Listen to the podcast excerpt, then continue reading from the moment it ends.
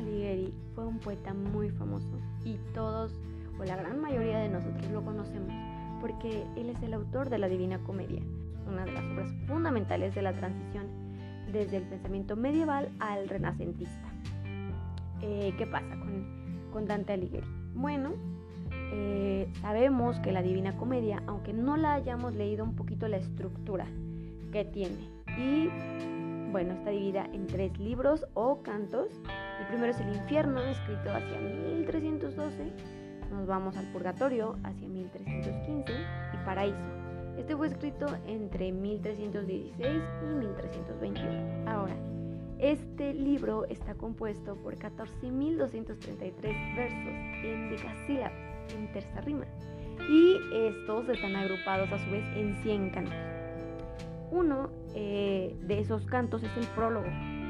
Esto nos deja que cada una de las tres partes contiene 33 cantos. Ahora diremos, ¿qué tiene de importante esto?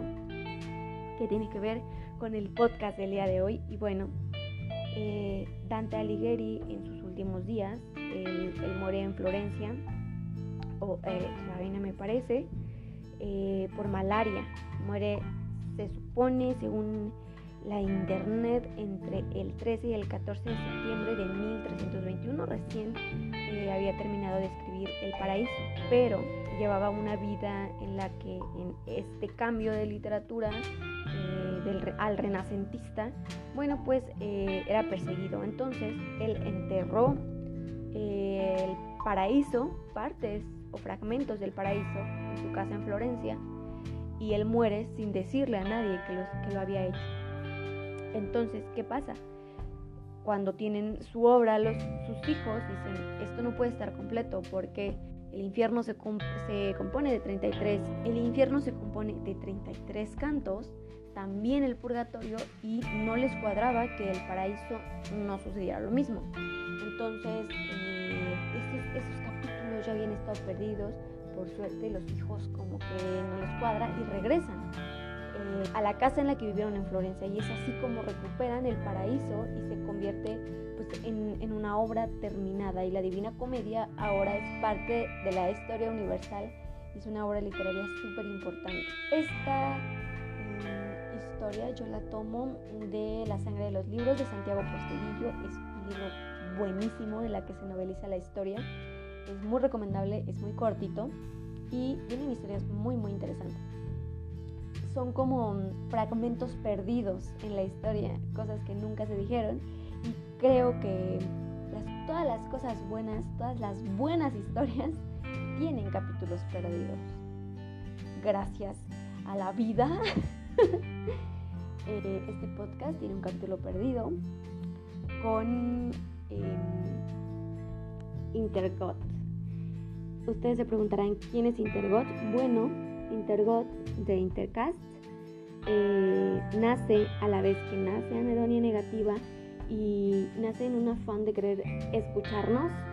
Em, somos dos personas que hablan bastante, pero no nos vemos tan tan seguido las conversaciones nunca terminan en estas pocas veces que nos podemos ver, entonces surge la idea de hacer podcast para escucharnos, seguir hablando a la distancia.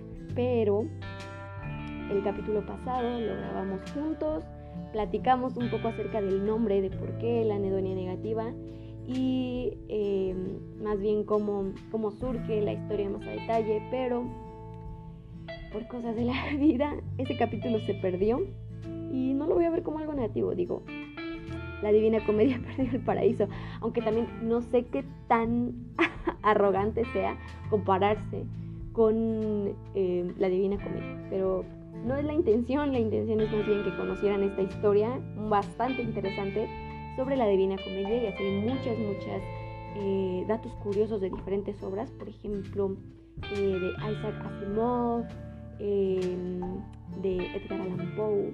Me gustaría muchísimo hablarles de todas estas historias muy interesantes de la literatura y también no, no dejarlos sin el tema que se trató en este capítulo perdido, que es el porqué de la anedonia negativa. Y para esto necesitamos saber qué es anedonia.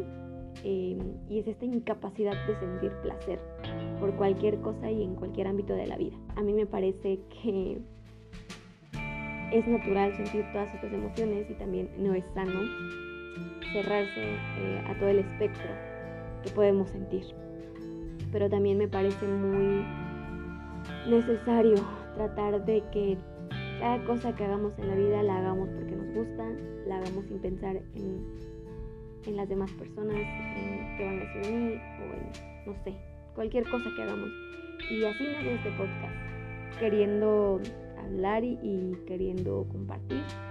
Y entonces quiero que nos imaginemos este escenario. Estamos viviendo en una pandemia. Vamos al laboratorio, nos hacemos una prueba de COVID y salimos negativos. Gracias.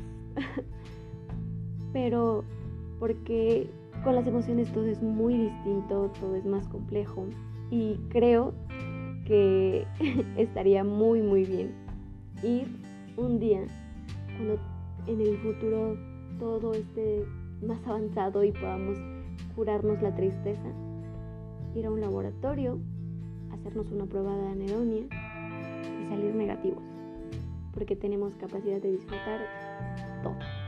Entonces, este podcast es ese resultado negativo a la anedonia y esa es la historia del nombre.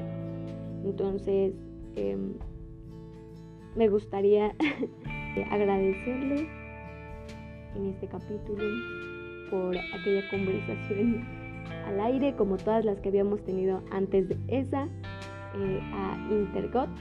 Y escúchenlo, tiene temas bastante interesantes. Somos muy diferentes, pero seguro también, también les gustará.